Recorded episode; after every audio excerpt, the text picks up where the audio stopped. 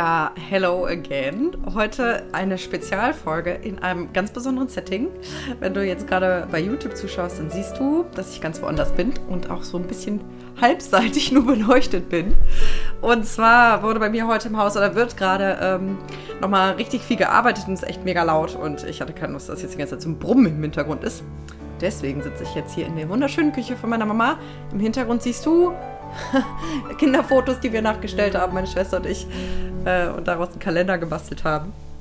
Ja, also, ich wünsche dir ganz viel Freude beim Zuhören. Heute geht es nämlich darum, wie du ähm, ein bisschen gechillter im Kopf werden kannst und wie du sozusagen deine, ich sag mal, Bullshit-Gedanken, deine Arschloch-Gedanken ein bisschen besser verstehen kannst und ja, da ausbalancierter werden kannst. Weil ich glaube, wir kennen das alle, ähm, dass manchmal irgendwie alles so im Kopf rotiert und da wie so ein Tauziehen auch zwischen verschiedenen Stimmen ist. Und da gebe ich dir heute ein bisschen was mit. Drei Tipps genau, wie du da einfach entspannter wirst. Also ganz viel Spaß. Also der erste Tipp, ähm, um entspannter im Kopf zu werden, ist tatsächlich, und ich liebe diese Methode, ich mache das auch immer wieder bei mir selber und auch mit Klienten ganz viel, ist, dass du dir vorstellst, ähm, dass diese Stimmen, die in deinem Kopf sind, weil wir alle haben viele Stimmen, dafür brauchen wir nicht schizophren zu sein, ähm, dass das so kleine Figuren sind, die reden. Also wir personifizieren im Grunde die Stimmen und geben denen Namen.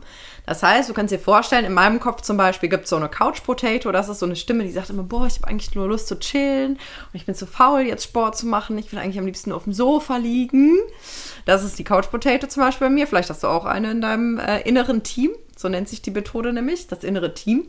Ähm, ich habe aber zum Beispiel auch eine Sklaventreiberin, die einfach ständig vor mir steht und sagt, es ist nie genug, jetzt geh endlich mal Sport. Oh, du warst nur 20 Minuten joggen, das reicht aber nicht wirklich, ne? Du merkst es schon selber, ne? Ah, jetzt hast du einmal Salat gegessen und jetzt denkst du, jetzt ernährst du dich gesund, ne? Also die ist immer, die steht immer mit der Peitsche hinter mir und treibt mich immer weiter an. Vielleicht hast du auch eine Sklaventreiberin in deinem Kopf. Mega anstrengend, die alte bei mir. Ähm, vielleicht gibt es aber auch so einen Angsthasen zum Beispiel, der irgendwie immer sagt, ah, ich weiß nicht, was ich machen soll und es könnte ja gefährlich sein. Ja, und ähm, das kannst du wirklich mal machen, dass du vielleicht auch mal wirklich aufmalst ähm, auf dem Blatt Papier, welche, welche Stimmen du so hören kannst in deinem Kopf. Das macht auch echt Spaß, weil es auch witzig ist einfach, den Stimmen auch Namen zu geben. Ähm, und was dann passiert, warum das so eine tolle Methode ist, dass du nämlich quasi auch eine Stimme benennen kannst, die quasi die Chefin oder der Chef ist. Das heißt, es gibt ja einen Beobachter. Ja, du kannst diese Stimmen nur deshalb beobachten und hören, weil du davon unabhängig bist. Das heißt, du bist ja weder die Sklaventreiberin, noch die Couch Potato, noch der Angsthase, sondern du bist halt äh, die Instanz, die diese Stimmen hört. Ja, quasi der Beobachter, der Zuhörer. Ähm, und ich nenne das halt immer gerne Chef oder Chefin, äh, weil das nämlich dann dieses tolle Bild ergibt, dass du quasi so Mitarbeiter hast, die alle so unterschiedliche Interessen haben. Äh, und manche sind sehr lösungsorientiert und unterstützend und manche sind immer nur am Rummeckern oder äh, blockieren die ganzen Prozesse. ja, und wenn du so in dem Bild denkst, dass du, ah, jetzt kommt mir ein lauter Bus vorbei. Dafür bin ich ja nicht hierher gekommen, ne? ich hoffe, es ist nicht zu laut. Ähm, wenn du in dem Bild denkst, dass du da quasi so ein paar Pappenheimer in deinem Team hast, dann, und das ist nämlich das Tolle, kannst du lernen, eine gute Teamführung zu werden. Weil genau wie in einer Firma, in einer Abteilung, ist es ja wichtig, dass auch jeder mit seinen Eigenarten irgendwie gesehen wird. Und als Chef kannst du ja nicht sagen, den Mitarbeiter finde ich kacke, den will ich rausschmeißen äh, und die mag ich gern. Zumindest äh, nicht immer. So, das heißt, wir müssen ja irgendwie mit dem klarkommen. Und in unserem Kopf ist recht, weil wir können hier oben keine Mitarbeiter entlassen. Ja, die sind alle Teil unseres Teams und wurden ja über die Jahre geprägt. Und im Grunde jetzt nochmal auf der Metaebene ähm, ist es ja so, dass diese Stimmen sind ja im Grunde nur wie so Päckchen von Glaubenssätzen. Ja, das heißt, der Angsthase ist ein Teil in mir zum Beispiel, der gefüttert wurde in Situationen, wo vielleicht was schiefgelaufen ist. Ja, das heißt, das ist, die sind ja irgendwann entstanden, diese Stimmen auch aus einem guten Grund.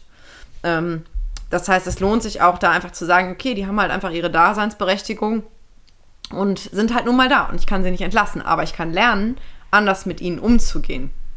Und was du dann machen kannst, und ich erzähle immer total gerne dieses Beispiel vom Joggen gehen, weil das ist bei mir so sinnbildlich einfach. Du kannst wirklich lernen, quasi in die Chefrolle zu gehen und einen Kompromiss mit deinen Mitarbeitern auszuhandeln. Und dann kehrt nämlich Ruhe ein. Beispiel, Meine Sklaventreiberin sagt so, Alte, jetzt aufstehen. Ich klatsche übrigens so in meine Hände. Ich hoffe, es ist nicht zu laut. ähm, die Sklaventreiberin sagt so, jetzt steh auf, los, geh joggen. Am besten jetzt jeden Tag eine Stunde. Sonst äh, wirst du tierisch aufgehen wie ein Hefeteig. Ja. Äh, und die Couch Potato hält sofort dagegen und sagt, auf gar keinen Fall. Es ist doch gerade so gemütlich hier und ähm, jeden Tag schon mal gar nicht, habe ich schon mal gar keinen Bock drauf. Wenn du mir so schon kommst, sowieso erstmal schon mal erst recht nicht. Kennst du vielleicht auch solche Dialoge aus deinem Kopf. Und ähm, was man dann halt tatsächlich machen kann, ist zu sagen, okay, pass mal auf, wir haben jetzt hier zwei unterschiedliche Positionen, die sehr gegensätzlich sind. Wie kann man da einen Kompromiss finden, mit dem beide klarkommen? Und was ich dann zum Beispiel mache, wenn es jetzt ums Joggen geht, dass ich sage, pass mal auf, Sklaventreiberin, wir gehen jetzt joggen. Ja, wir gehen jetzt los. So, und vielleicht gehen wir auch diese Woche nochmal los, aber das reicht erstmal, um reinzukommen. Aber wir gehen jetzt los. Und, die, und der Couch Potato kann man dann sagen, so, wir gehen jetzt los. Aber es ist auch total okay, wenn wir heute mal nur 20 Minütchen laufen und danach machen wir es hier drin richtig gemütlich. Und morgen müssen wir auch nicht, wenn wir nicht wollen.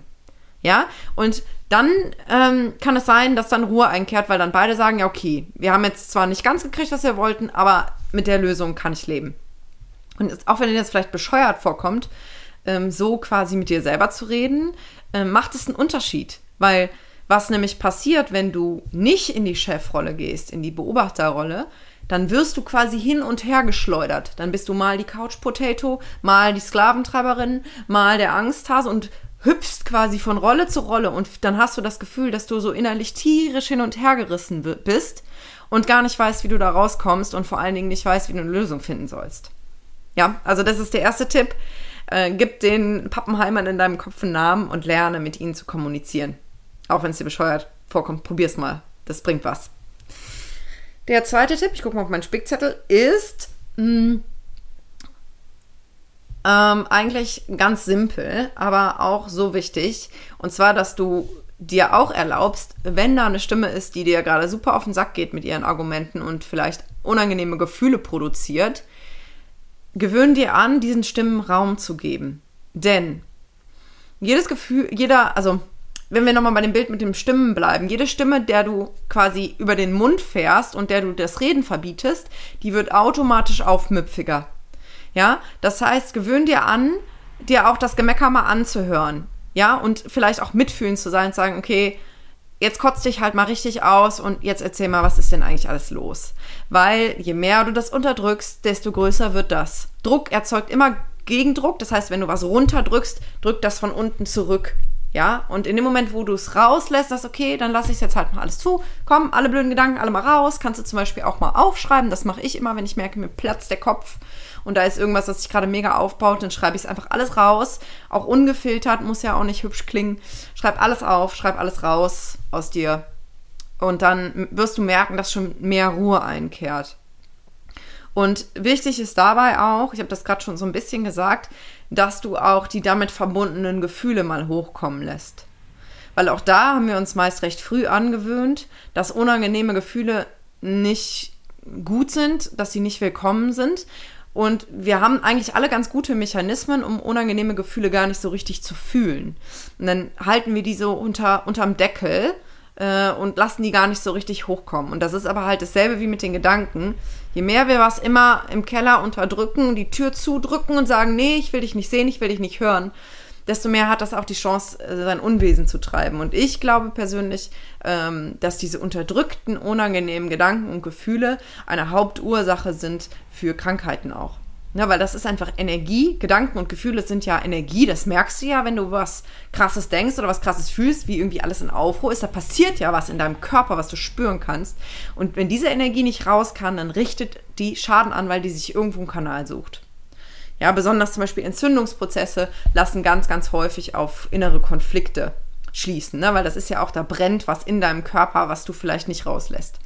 Ganz, ganz, ganz wichtiges Thema. Also unterdrückte Gefühle auch mal zulassen. Und wenn du das Gefühl hast, mm, dass du wirklich Angst davor hast, was dann hochkommt, wenn du es zulässt, was ich mega gut verstehen kann, dann such dir jemanden, der dir den Raum hält und der da mit dir durchgeht. Es gibt super gute Psychotherapeuten, Coaches, äh, Heiler. Ähm, also wenn, wenn du merkst, da ist eine Menge unterm Deckel und du kommst da vielleicht alleine nicht dran oder traust dich nicht, dann äh, lass dich begleiten. Das mache ich genauso. Bei mir ist es eher so, nicht, dass ich Angst davor habe, aber dass ich einfach an gewisse Themen alleine nicht so drankomme. Und sobald da jemand von außen den Finger in die Wunde legt, kommt das alles raus. Und dann, dann ist es halt auch raus. Dann ist die Energie aus dir draußen. Und dann merkst du, wie dein ganzes Lebensgefühl plötzlich leichter wird und wie es dir, ja, wie es dir einfach insgesamt so viel besser geht. Das ist irre. Wirklich, das bringt es total. Also der zweite Schritt war, äh, im Grunde deine negativen Gedanken, deine blockierenden Gedanken, deine Ängste wirklich mal zuzulassen und sowohl die Gedanken mal zu Ende zu denken und auch die Gefühle, die damit verbunden sind, wirklich zu fühlen. Auch wenn es wirklich uncool ist. Das weiß ich selber. Okay, ich fasse übrigens am Ende auch nochmal die drei Tipps zusammen, falls du jetzt denkst, ich weiß nicht mehr, was du gesagt hast. Das ist bei mir nämlich immer so, am Ende weiß ich es nicht mehr, wenn ich zuhöre irgendwo. Der dritte Tipp ist, ähm, dass du tatsächlich, ist ein bisschen ähnlich wie der zweite Tipp, aber nochmal ein bisschen anders. Ähm, wenn du merkst, du hast jetzt irgendwie voll den Mindfuck und deinem Kopf geht es richtig ab, vielleicht steht auch irgendwie eine konkrete Entscheidung an und du merkst, du titschst so tierisch hin und her ähm, oder ja, es ist einfach, eigentlich steht eine Veränderung an, die du dir wünschst und du merkst aber, du kommst gar nicht so richtig dahin, ähm, mal irgendwas zu planen oder so, weil es halt direkt tierisch abgeht im Kopf und vielleicht voll die Ängste und Sorgen da sind dann ähm, kann ich dir nur ans Herz legen, dir anzugewöhnen, mit der Worst-Case-Methode zu arbeiten. Ähm, die habe ich aus einem Buch und die verwende ich tatsächlich immer selber, wenn ich merke, ich habe vor irgendwas richtig Schiss oder irgendwas bereitet mir tierisch Sorgen. Und zwar sind das drei Steps. Und der erste Step ist immer, dass du, und das ist halt das ähnliche wie im zweiten Tipp, dass du mal zu Ende denkst, was könnte im schlimmsten Fall passieren. Das heißt, ähm, mal angenommen, du hast einen großen Traum, dass du vielleicht deinen Job kündigen möchtest und dich selbstständig machen willst. Das ist so ein Traum, den viele Menschen haben. Zumindest bekomme ich das viel mit. Und ähm, es kommen dann diese ganzen Sicherheitssorgen, ne? was passiert dann? Und oh Gott, und das geht ja nicht. Und, und dann habe ich ja so wenig Geld und dann, oh, weiß ich nicht, wie soll ich das alles machen und so. Dann ist es total sinnvoll, dass du das mal zu Ende denkst und überlegst, okay, im aller, aller schlimmsten Fall, was könnte passieren? Und dann fällt dir vielleicht ein, okay, im allerschlimmsten Fall habe ich gar kein Geld mehr, dann muss ich Arbeitslosengeld beziehen. Vielleicht kann ich mir dann auch meine Wohnung oder mein Haus nicht mehr leisten und muss umziehen. Äh, vielleicht muss ich irgendwas verkaufen, was wertvoll ist, was ich habe, um Geld zu generieren, was auch immer. Ja, also äh, überleg mal wirklich, was könnte im allerschlimmsten Fall passieren. Auch das ist meistens nicht so schön, ist aber wichtig, weil es gibt einen Teil in dir, der hat mega Schiss und der will gehört werden. Ja, und in dem Moment, wo du es mal zu Ende denkst und nicht immer auf halbem Weg stecken bleibst in der Gedankenkette, guckst du es an. Ja, das Horrorszenario. So, das ist der erste Schritt von der Worst-Case-Methode. Überleg dir, was wäre der Worst Case? Und der zweite Schritt ist, wenn du dir das überlegt hast, was tust du, wenn dieser Worst Case tatsächlich eintritt? Ja, ähm, also mal angenommen, es ist die Situation eingetreten, du hast deinen Job gekündigt und ähm, deine Selbstständigkeit läuft vielleicht nicht an und du hast überhaupt keine Kohle und du bist arbeitslos und ähm, bekommst vielleicht viel weniger Geld und musst halt umziehen und so. Dann ist halt die Frage, was tust du dann? Ja, also vielleicht äh, gibt es Menschen, die dich unterstützen können. Vielleicht kannst du einen Kredit aufnehmen. Äh, oder ein paar Lösungen habe ich eigentlich eben schon gesagt. Ne? Vielleicht gibt es irgendwas Wertvolles, was du noch verkaufen kannst.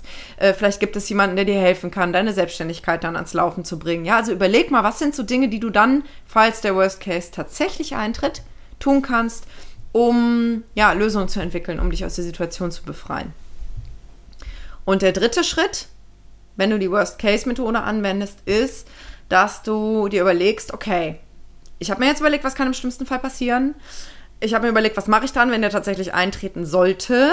Und jetzt geht es darum, dass du dir überlegst, was kann ich denn jetzt präventiv tun, damit der Worst Case erst gar nicht eintritt. Ja? Also was kannst du tun, um das zu verhindern? Und wenn wir jetzt nochmal bei dem Beispiel bleiben, du möchtest kündigen, du möchtest dich selbstständig machen, dann könnte ja zum Beispiel sein, dass wenn dir das zu große Sorgen bereitet und du sagst, nee, den Worst Case bin ich nicht bereit zu riskieren, dass du zum Beispiel sagst, okay, ich reduziere jetzt meinen Anstellungsjob auf 50 Prozent oder so mm, und starte nebenbei eine Selbstständigkeit und guck mal, wie das funktioniert. Ne? Und beobachte mal, läuft das, kann ich davon leben, interessiert die Menschen das, was ich zu geben habe. Äh, und wenn das gut läuft, nach ein paar Monaten, dann kann ich ja immer weiter meinen Hauptjob reduzieren und kann die Selbstständigkeit weiter aufbauen. Ja, oder du sagst zum Beispiel, ich beiß jetzt noch ein Jahr in den sauren Apfel und lege jeden Cent, den ich habe, den ich erübrigen kann, zur Seite und spare mir richtig was an, damit ich einen Puffer habe. äh, wenn ich dann kündige, weil ich möchte dann lieber ganz oder gar nicht. Und dann habe ich aber eine gewisse Rücklage, von der ich dann erstmal leben kann, wenn es nicht direkt so gut läuft. Ja, also das ist eigentlich, ist ja jetzt nur ein Beispiel, aber das ist eine tolle Methode, um ja einfach angstvolle, sorgenvolle Gedanken mal beim Schopf zu packen und äh, ja, da konstruktiv mit umzugehen quasi. Ja, also das waren meine drei Tipps, um ähm, mit unangenehmen Gedanken umzugehen und äh, einfach im Kopf entspannter zu werden. Und ich fasse sie jetzt nochmal einmal ganz kurz zusammen. Der erste Tipp war, dass du dir vorstellst, du hast Männchen in deinem Kopf, äh, also ein inneres Team, äh, und die haben alle unterschiedliche Interessen und dass du lernst, eben mit diesen verschiedenen Interessen umzugehen und da eben auch Kompromisse auszuhandeln zwischen den einzelnen Mitgliedern. Und der zweite Tipp ist, dass du die unangenehmen Gedanken und Gefühle auch tatsächlich mal durch dich durchfließen lässt und mal bewusst wahrnimmst und mal aus dir rauslässt und nicht immer im Keim erstickst. Und der dritte Tipp ist, dass du die Worst-Case-Methode anwendest und wirklich mal zu Ende denkst. Was könnte im schlimmsten Fall passieren? Wie gehe ich dann damit um und wie kann ich das verhindern? Ja, also ich hoffe, das hat dir geholfen. Lass mich super gerne wissen, welcher Tipp dir äh, jetzt am meisten hilft. Äh, du kannst mir total gerne bei Instagram schreiben. Findest mich da unter lilian von Coaching. Übrigens, da gibt es auch viele wertvolle Tipps noch und sehr lustige Reels. Das ist nämlich so mein Steckenpferd. Und wenn du gerade noch einen Moment Zeit hast, würde ich mich mega freuen, wenn du den Podcast bewerten würdest bei Apple Podcast, damit noch mehr Menschen von den Tipps profitieren können und ja, meine Energie zu spüren bekommen. Da würde ich mich sehr freuen. Hab einen wunderschönen Tag. Bis bald. Deine Lilia.